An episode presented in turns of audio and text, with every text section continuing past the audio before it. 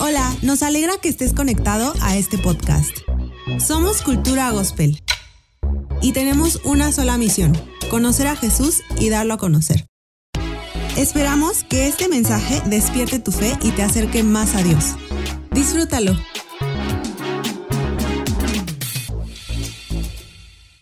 Hoy vamos a entrar a una serie nueva que es el libro de Eclesiastés y esta serie eh, le pusimos Nada tiene sentido como subtítulo. Nada tiene sentido. Yo, yo no sé cuántos de ustedes les gusta este libro Eclesiastés. A mí es de mis libros favoritos. Eclesiastés es los libros que más disfruto. Me gusta mucho cómo conecta con, con nuestro, nuestra eh, agonía a veces como seres humanos, conecta mucho con, con nuestras frustraciones, conecta mucho con nuestra humanidad y, nos lleva todo eso a un propósito. Entonces, quiero que, lo leamos juntos y vamos hoy a, leer eh, el capítulo 1 y vamos a avanzar hasta el capítulo 2. Así que si tienes tu Biblia, velo buscando. Yo lo tengo en traducción viviente. Y si no lo tienes, lo vas a ver ahí en tu pantalla. O lo vas a ver aquí en las teles, ¿va? Dice, estas son las palabras del maestro, hijo del rey David y gobernante de Jerusalén. Eh, es algo que, todos estamos de acuerdo en que es Salomón el que escribió Eclesiastés, el hijo del rey David, porque fue uno de los hombres más sabios que ha existido y tú vas a ver durante todo este recorrido que él eh, usó de su sabiduría para llegar a muchas conclusiones. Entonces, eh, este es el hijo del rey David y gobernante de Jerusalén, es Salomón, el hombre de los hombres más sabios que han pisado este planeta. Vamos a ver qué tiene que decirnos. Dice, verso 2, nada tiene sentido, dice el maestro, ningún sentido en absoluto. ¿Qué obtiene la gente con trabajar tanto bajo el sol? Las generaciones van y vienen, pero la tierra nunca cambia. El sol sale y se pone y se apresura a dar toda la vuelta para volver a salir. El viento sopla hacia el sur y luego gira hacia el norte. Da vueltas y vueltas, soplando en círculos. Los ríos desembocan en el mar, pero el mar nunca se llena. Luego el agua vuelve a los ríos y sale nuevamente al mar. Todo es tan tedioso, imposible de describir. No importa cuánto veamos, nunca quedamos satisfechos. No importa cuánto oigamos, nada nos tiene contentos. La historia no hace más que repetirse. Ya todo se hizo antes. No hay nada realmente nuevo bajo el sol. A veces la gente dice, esto es algo nuevo, pero la verdad es que no lo es. Nada es completamente nuevo. Ninguno de nosotros recuerda lo que, sucedió en el pasado y las generaciones futuras tampoco recordarán lo que hacemos ahora. Es tan cierto. ¿Qué es, qué es lo primero que nos dice aquí? Es, este rey tan sabio dice, nada tiene sentido. Y yo le puse a este mensaje el sinsentido de la vida. El sinsentido de la vida. Así que voy a entrar rápido porque vamos a avanzar más versículos. En este primer eh, párrafo vemos que da la introducción Salomón para decirnos a todos que hay un vacío en nuestro existir, en nuestra existencia. O sea, que hay un sinsentido, que nada tiene sentido, por muy grandioso, por muy grande que sea, por muy elaborado que sea, por mucho que se vea diferente, dice, es lo mismo de siempre. Y dice, el aire está simplemente dando vueltas y vueltas. Y parece que esta es la descripción que él tiene que darnos de la vida. O sea, dice, la vida es un tedio. La vida es un tedio. La vida es dar vueltas y vueltas y vueltas. Por eso yo, yo soy bien abierto a veces con, con la música triste. Porque la música triste y las letras tristes a veces de, de artistas, hablo de artistas, o sea, conectan muy bien con esto. Y yo, y yo veo el, el, gemir que hay en el mundo, el gemir que hay en la creación, y todos están diciendo estas palabras. No, o sea, yo creo que todos conocemos esta frustración que hay en tantas canciones, ¿sí o no?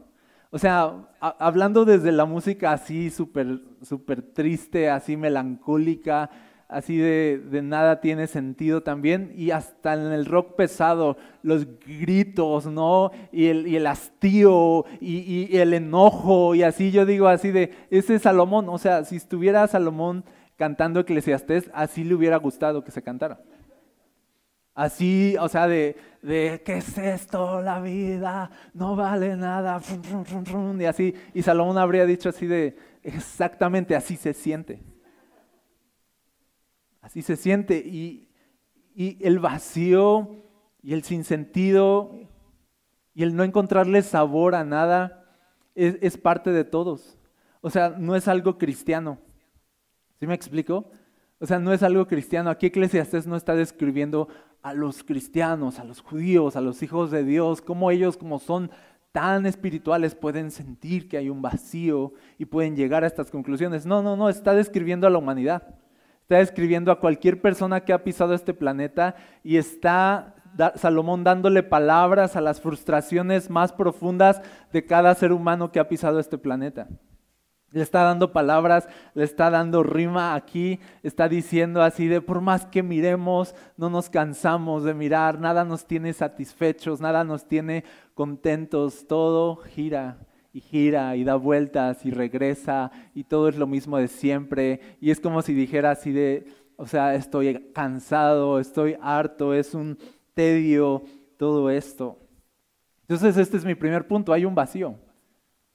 No necesito, creo, tomar mucho para convencerte de que hay un vacío. En la, en la raza humana hay un vacío en el mundo. Yo crecí en una casa con cuatro hermanas. Y yo era del, el, cuarto hijo, el penúltimo. Y solo teníamos un baño, por cierto. Entonces éramos siete personas ahí, un baño. O sea, se tenía que levantar los que iban a la secundaria, que entraban a las 7, o sea, hacían fila para empezarse a bañar, a veces desde las 5 de la mañana. ¿Sí? Sufrimos mucho, hermanos. Nada. Entonces, pero, y, y, nuestra casa realmente no era como que, uff, así como tan grande. Entonces éramos ahí siete personas ahí este, acomodadas, pero mis hermanas que eran más grandes se fueron casando. Se fue una, y luego se fue otra, luego se fue otra. Y, llegó un punto donde esos espacios que una vez fueron espacios de convivencia y sus recámaras, de pronto el día que ya no estaban se sintió un vacío. Cuando hay un, espacio vacío, te recuerda que alguien falta, ¿no? Cuando alguien se va, y, y deja un espacio vacío y de tantas experiencias y vivencias, parece ese espacio tan, tan grande. ¿No? Y, y el espacio vacío siempre va a recordarnos que algo falta.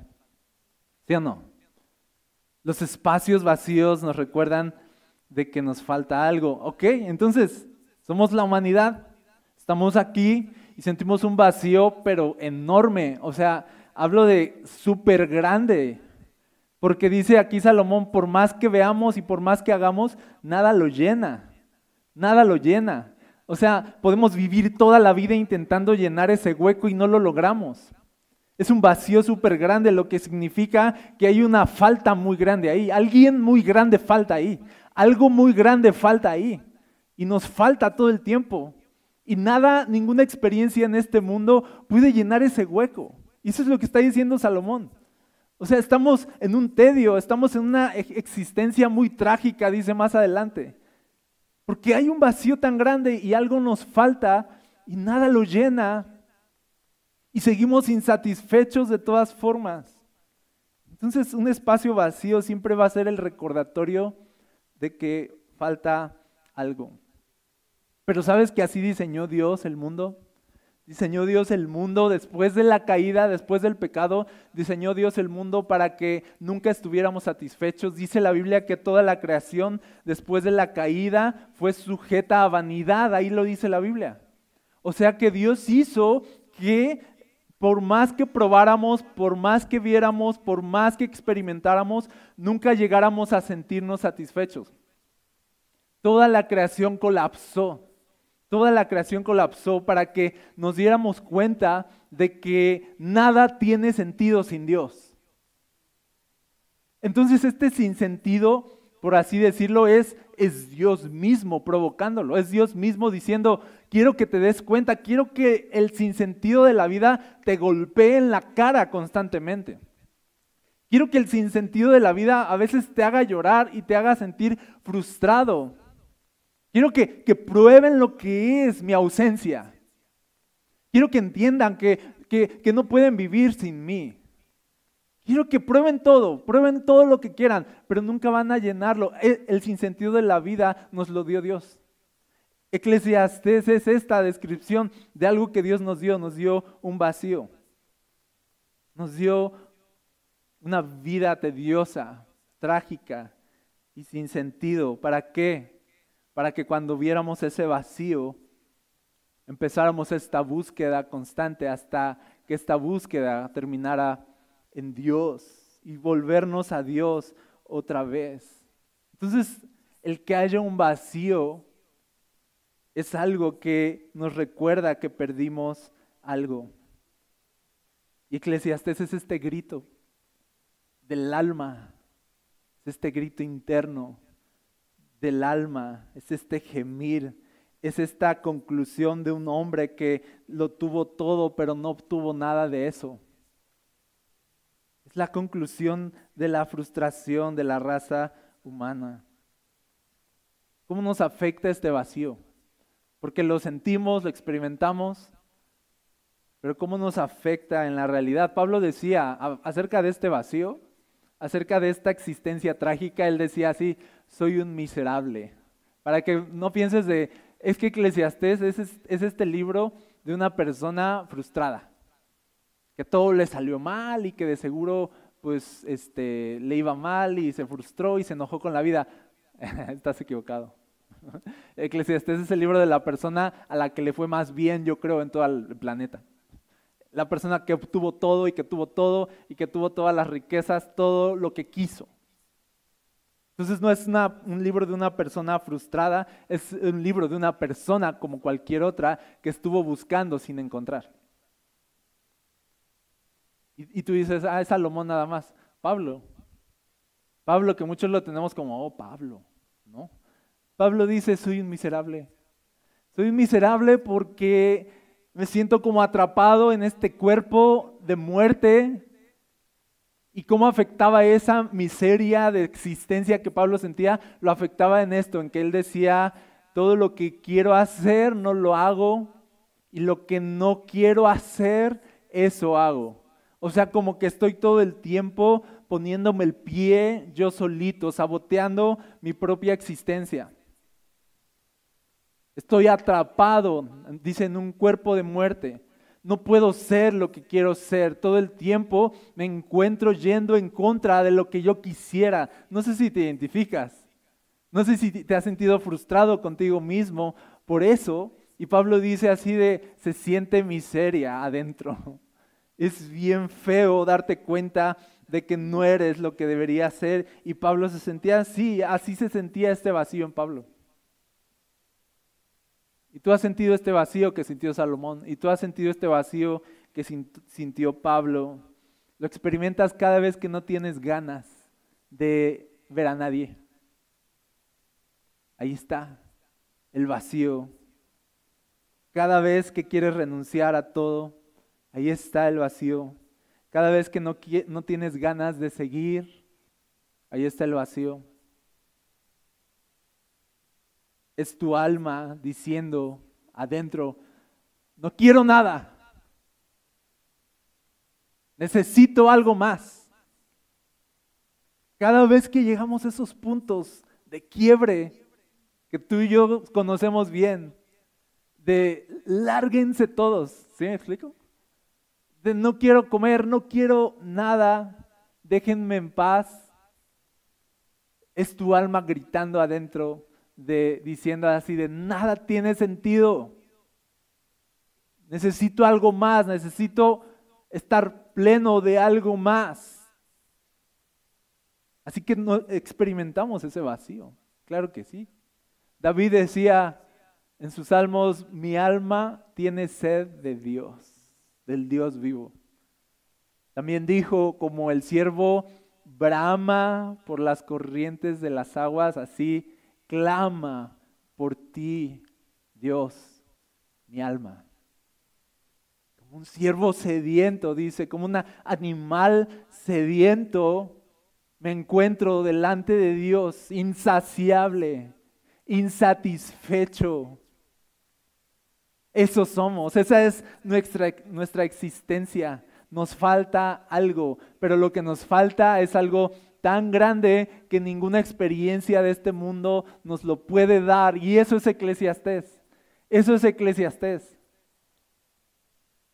Es el grito del alma de todos nosotros.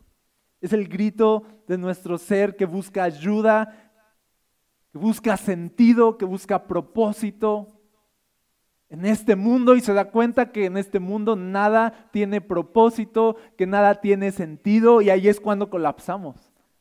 Y es cuando decimos, ¿para qué estoy aquí? ¿Para qué estoy estudiando esto? ¿Para qué estoy trabajando? ¿Para qué estoy ganando dinero? ¿Para qué? ¿Para qué? Si todo va a volver a, dar vueltas y al final nadie va a recordar lo que hago. Y empezamos a frustrarnos y, y yo te digo, ¿te ha pasado eso? Muy bien, eres una persona súper bíblica. ¿sí? Súper, súper bíblica. Aquí está en la Biblia eso que tú sientes.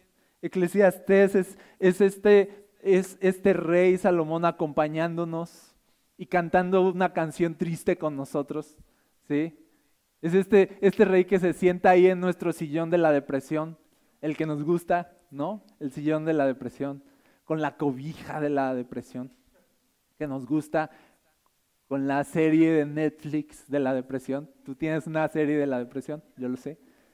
Y es Salomón sentándote ahí a ver Netflix así y diciéndote, lo sé. O sea, lo sé. o sea, ya basta. O sea, y, sí, sí, ay, es que mis papás sí, yo sé. Es que mis hijos, o sea, y Salomón así de, sí, no manches. ¿Sí? Salomón así de acompañándonos y diciendo, yo soy el hombre más sabio del planeta y te digo, lo sé, es horrible. Sí, eh, ya busqué sentido en la vida y no encontré nada.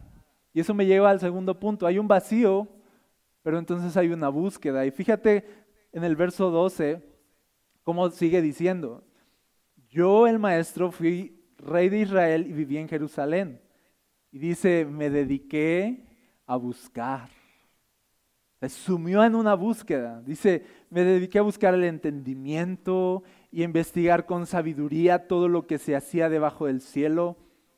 Pronto descubrí que Dios le había dado una existencia trágica al género humano. Observé todo lo que ocurría bajo el sol y a decir verdad, nada tiene sentido. Es como perseguir el viento. Lo que está mal no puede corregirse, lo que se ha perdido no puede recuperarse. Me dije, a ver, soy más sabio que todos los reyes que gobernaron Jerusalén antes que yo. Tengo más sabiduría y conocimiento que cualquiera de ellos. Así que me dispuse a aprender de todo, desde la sabiduría hasta la locura y la insensatez. Pero descubrí por experiencia que procurar esas cosas es como perseguir el viento. Cuanto, cuanta más sabiduría tengo, Fíjate qué, qué padre esto. Dice, cuanto más sabiduría tengo, mayor es mi desconsuelo. Aumentar el conocimiento solo trae más dolor. Capítulo 2. Me dije, vamos, probemos los placeres, busquemos las cosas buenas de la vida, pero descubrí que eso también carecía de sentido. Entonces dije, la risa es tonta. ¿De qué sirve andar en busca de placeres? Después de pensarlo bien, decidí alegrarme con vino Se me hace buena alternativa eso. Sí, de, de nada me salió hoy en este día y acabas con una copa de vino, ¿no? Así de, hoy todo salió mal, pero voy a tomar una copa así. Es bíblico también, ¿ya vieron? Ok. Así de, me desgasté y estuve buscando y dije, a ver, dice, después de pensarlo bien decidí alegrarme con vino y mientras seguía buscando sabiduría me aferré a la insensatez. Así traté de experimentar la única felicidad que la mayoría de la gente encuentra en su corto paso por este mundo. También traté de encontrar sentido a la vida edificándome enormes mansiones y plantando hermosos viñedos. Hice jardines y parques y los llené con toda clase de árboles frutales. Construí represas para juntar agua con la cual regar todos mis huertos florecientes. Compré esclavos y esclavas y otros nacieron en mi propiedad. También tuve enormes manadas y rebaños, más que cualquiera de los reyes que vivieron en Jerusalén antes que yo. Junté grandes cantidades de plata y de oro, el tesoro de muchos reyes y provincias. Contraté cantores estupendos, tanto hombres como mujeres, y tuve muchas concubinas hermosas Fíjate qué palabras, tuve todo lo que un hombre puede desear. De modo que me hice más poderoso que todos los que vivieron en Jerusalén antes que yo, y mi sabiduría nunca me falló. Todo lo que quise lo, hizo, lo hice mío, no me negué ningún placer. Hasta descubrí que me daba gran satisfacción trabajar mucho, la recompensa de toda mi, toda mi labor. Concluye así, pero al observar todo lo que había logrado con tanto esfuerzo, vi que nada tenía sentido. Era como perseguir el viento. No había absolutamente nada que valiera la pena en ninguna parte. Me encanta lo absoluto de la conclusión de Salomón. No fue como de más o menos encontré sentido en plantar viñedos, más o menos encontré sentido en construir parques, encontré sentido en hacer cosas buenas, encontré sentido en hacerle bien a la gente. O sea, él, él dice así de todo lo que hice, lo bueno, lo malo, entregarme a placeres, disfrutar la vida. Dice, me di cuenta de que no hay sentido en ninguna parte, pero dice, dice así, no había absolutamente nada que valiera la pena en ninguna parte. Esta fue la búsqueda de Salomón, por tratar de llenar un vacío inmenso. Y tú dices, sí lo intentó. O sea, de verdad le buscó por todos lados. O sea, hizo de todo. Y es más, dice, no, tuve todo lo que un hombre puede desear. Así que, o sea, él simplemente se echó un viaje de ida y de vuelta para experimentar todo lo que un hombre puede experimentar en este planeta, para venir aquí a Eclesiastés y arrojar el resultado de su viaje y decirnos, ya fui hasta allá, hasta el fin del mundo y nada tiene sentido. Nada tiene sentido. Así que hay un vacío enorme y hay una búsqueda constante. Todo el tiempo estamos buscando. Ese es el problema. O sea, el vacío no es el problema porque el vacío está bien. Porque el vacío te dice, te falta Dios. Tener un vacío no está mal. Lo que empieza a estar mal es la forma en que empiezas a buscar llenar ese vacío. Lo que está mal es cuando tú emprendes una búsqueda para llenar ese vacío. Ahí empezamos a equivocarnos. Cuando vivimos en una desgracia constante de acumular riquezas, de rendirnos ante el dinero, de poner nuestra esperanza en las posesiones, de poner nuestra identidad en nuestros logros, en nuestra carrera, en nuestros éxitos. Y la verdad es que invertimos a veces toda una vida como Salomón para al final darnos cuenta de que nada nos estuvo, nada nos asió, nada nos completó. A veces te lleva toda una vida darte cuenta de que la desperdiciaste. Y eso es trágico, por eso dice Salomón, que, o sea, es trágico esto. O sea, tengan cuidado en la búsqueda personal que tú llevas en tu vida. ¿Cómo estás tratando de llenar los huecos de tu alma? ¿Quién es tu Dios? ¿Quién es qué, qué es aquello que está apagando la sed de tu alma o estás intentando que apague la sed de tu alma? Pueden ser los placeres. Y Salomón dice, lo intenté con placeres.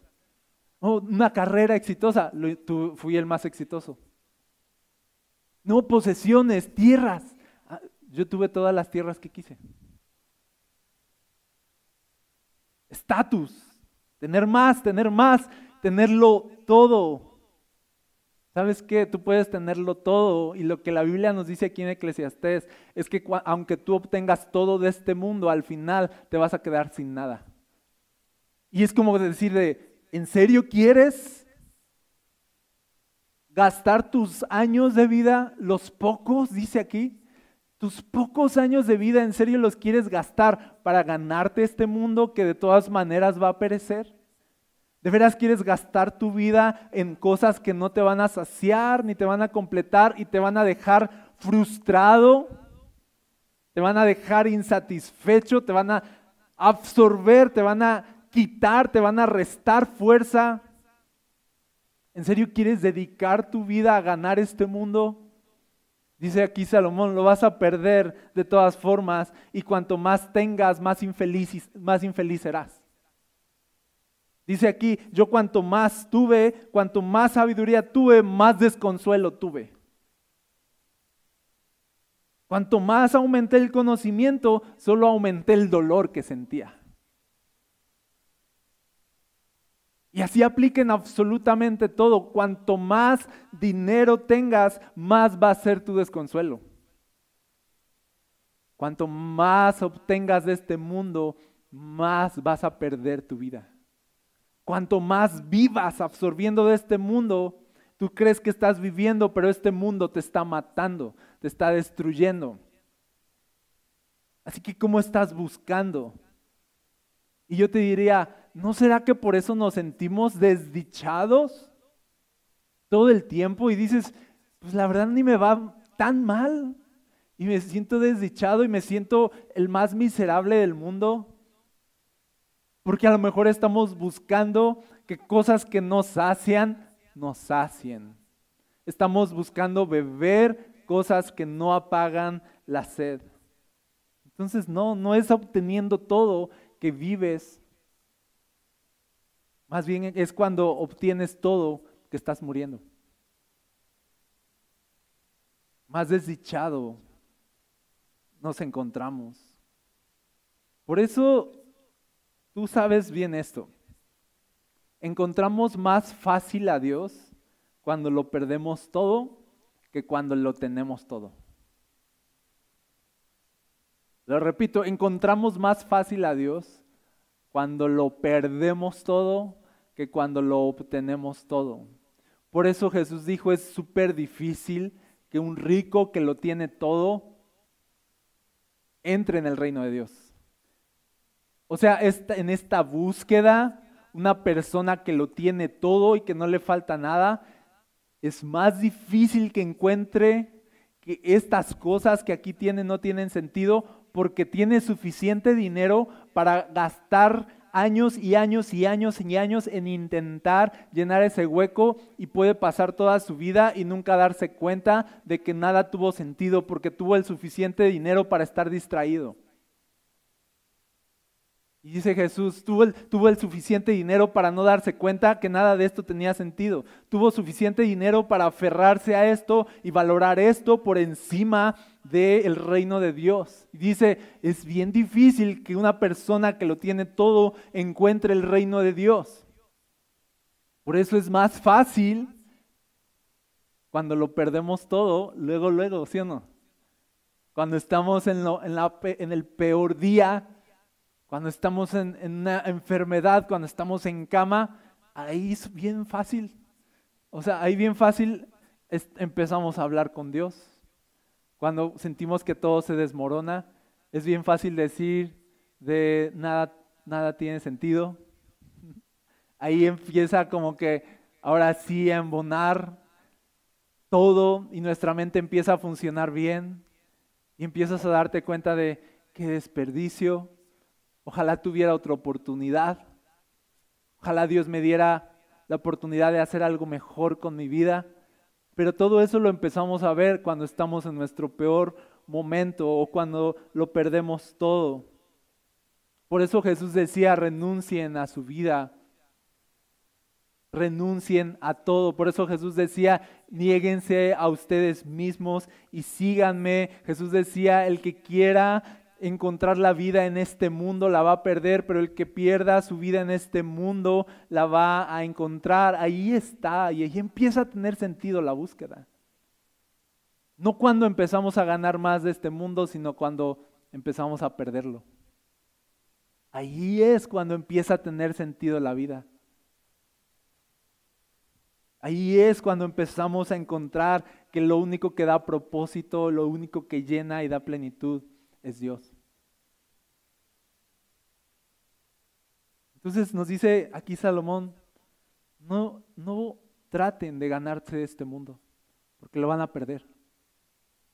Dice aquí Salomón, ganar este mundo siempre va a resultar en pérdida, siempre va a acabar en vacío.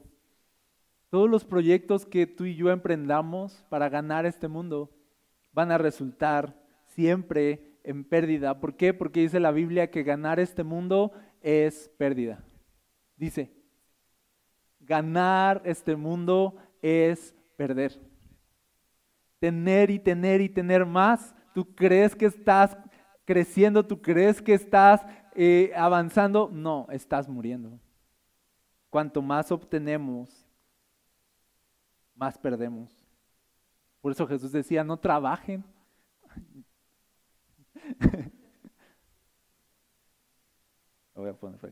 No trabajen por el dinero que perece. Jesús decía, no se desvivan por el dinero que perece, dice, trabajen por lo que no perece. Aquí todo lo que ganen lo van a perder, pero si viven para el reino de Dios, todo lo que ganen va a permanecer por siempre. Aquí nada tiene sentido. En el reino de Dios es cuando todo tiene sentido. Por eso Jesús decía, y entendemos hoy, de no, no era nada más una imposición religiosa de, de, de renuncien a todo, renuncien a su vida si quieren seguirme, sino era una, una alerta y, una, y un camino que nos estaba dando así de quieren comenzar a vivir, entonces renuncien a eso que ustedes llaman vida. ¿Quieren encontrar la vida? Yo soy la vida. Yo soy el camino de regreso, yo soy lo que da plenitud. Renuncien a todo y me van a ganar a mí. El secreto entonces para esta búsqueda y para vivir en este mundo es que debes perderlo. Esa es, la, esa es el cristianismo.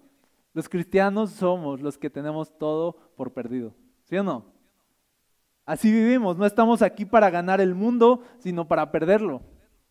De eso se trata nuestra vida. Es como si Dios nos dijera, no están aquí para ganar, están aquí para perder. No están aquí para obtener, están aquí para dar.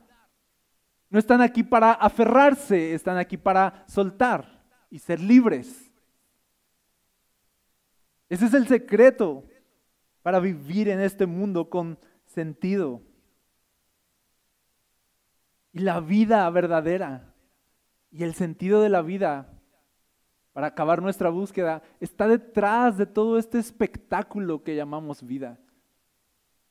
Está detrás de todos los atractivos y las experiencias de este mundo, detrás de todo este sinsentido de la vida, está el sentido de la vida que es Jesús. Entonces hay un vacío y hay una búsqueda y este me lleva al punto 3, hay un camino. Así le puse, hay un camino. Hay un vacío, hay una búsqueda y hay un camino. Detrás de todo el espectáculo de este mundo y del sinsentido de este mundo está Jesús, lo único que le da sentido a la vida. Mientras Jesús no sea el sentido de tu vida, ninguna otra cosa tendrá sentido. Eclesiastés no es para decirnos de la vida no vale nada y, y pues ya, ni modo. Eclesiastés, como spoiler, les digo que termina Salomón diciendo, después de toda mi búsqueda, mi investigación y mis experiencias personales de vida, me doy cuenta que solo hay un camino y es temer a Dios y guardar sus mandamientos. Me doy cuenta que la vida no tiene sentido, pero con Dios todo tiene sentido. Son, son estos absolutos, son estos contrastes a los que nos lleva Salomón y nos dice, mientras Jesús no sea el sentido de tu vida, nada va a tener sentido. A muchos nos gusta este texto que dice, deleítate a sí mismo en el Señor. ¿Y qué dice? Y Él te concederá las peticiones de tu corazón. Y, nos gusta en la parte de, y Él te concederá las peticiones de tu corazón. Y yo sé muy bien lo que mi corazón quiere. Esta me gusta, no tengo idea de cómo hacer esta parte. convencer a Dios de, sí estoy súper deleitado, de verdad. Solo ayúdame ahorita con esto. O sea, sí me deleito, en serio sí. No, o sea, nos gusta esta parte de, de Él nos concederá los deseos de nuestro corazón.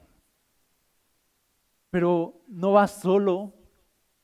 Los deseos de nuestro corazón nunca deben estar despegados de un corazón saciado en Jesús. Porque un corazón saciado en Jesús va a poder pedir bien y su corazón va a pedir lo que es bueno y su corazón va a pedir lo que es la voluntad perfecta y agradable de Dios. Y por eso dice, deleítate en el Señor, que Él sea tu plenitud, que Él sea tu alimento, que Él sea tu agua, que Él sea lo que le da sentido a tu vida para que tú le pidas cualquier otra cosa y Él te la va a dar. Pero si Él no es el camino, si Él no es la vida, si tu vida es tu dinero, si tu vida es tu carrera, si tu vida es tu, éxito, si tu vida es, es tu estatus, si tu vida son tus posesiones, si tu vida es tu familia o son tus hijos, si tu vida es cualquier otra cosa más importante que Jesús y tu deleite está en otras cosas, entonces es ahí cuando falla la ecuación. Y es ahí cuando esta relación con Dios, de que Él nos bendice, Él nos da y Él nos empodera y Él nos impulsa, ahí se quiebra. ¿Por qué? Porque Dios no va a permitir que tú como su hijo, mientras estás deleitando en este mundo, te pierdas en este mundo. Es ahí cuando Dios dice no a nuestras oraciones. Pero dice, pero busquen primero el reino de Dios y su justicia. Y dice, y todas estas cosas, campos, viñedos, y que te vaya bien, que obtengas el fruto de tu trabajo, que seas bendecido, que disfrutes de esta vida sin sentido, pero que la disfrutes. Toda esta bendición va a llegar si primero buscas el reino de Dios, si tu proyecto de vida es Jesús, si eres parte del reino de Dios, entonces todo lo demás te va a ir bien. Todo lo que emprendas no va a ser pérdida, sino va a ser ganancia. Entonces, cuando empezamos a llenarnos de Jesús, es cuando la vida empieza a tener sentido. Cuando empezamos a llenarnos de Jesús, es que empezamos a funcionar bien ahora sí. Es cuando ya queremos ver a alguien, ¿no? Es cuando de, hay que salir, es, cuando ya, o sea, cuando Jesús está en nosotros, empezamos a hacer todo lo que deberíamos hacer. Y aunque la vida no tiene sentido, de todas maneras la vivimos con gozo. ¿Por qué no nos entregamos a ella? ¿Por qué no le pedimos al dinero que nos sacie? Ya, ya, eso ya está resuelto acá en Jesús. Y eso es la conclusión de la búsqueda de Salomón en Eclesiastés. Entonces, cuando, cuanto menos de Dios tengas, fíjate esto, cuanto menos de Dios tengas, más importante te parecerá este mundo. Más importante. Cuanto menos de Dios tenga, menos vas a querer soltar las cosas que Dios te está pidiendo. Cuanto menos de Dios tenga, más te parecerá que lo único que te queda en la vida es ese trabajo. Más te parecerá que lo único que te queda en la vida es tu rol como padre. Vas a, vas a pensar que lo único que te queda en la vida es este mundo, cuanto menos de Dios. Pero cuando tienes más de Dios, entonces ya puedes ser de esos discípulos de Jesús que tenían todo por perdido, que les daba igual, que decía Pablo así de, y si me muero, pues es ganancia, ¿no? Esos discípulos que lo dieron todo, que se desprendieron, que vendían sus terrenos y vendían sus casas y decían, aquí está, aquí está, aquí está. Estos discípulos que caminaron su vida satisfechos en Jesús y no le pidieron nada a este mundo. Esa es la vida cristiana, gente satisfecha en Jesús que no le pide nada a este mundo. Esa es, ese es el final de la búsqueda. Así que termino con esto, como para tener una aplicación hoy. Aquí Salomón en su búsqueda lo obtuvo todo y se quedó sin nada.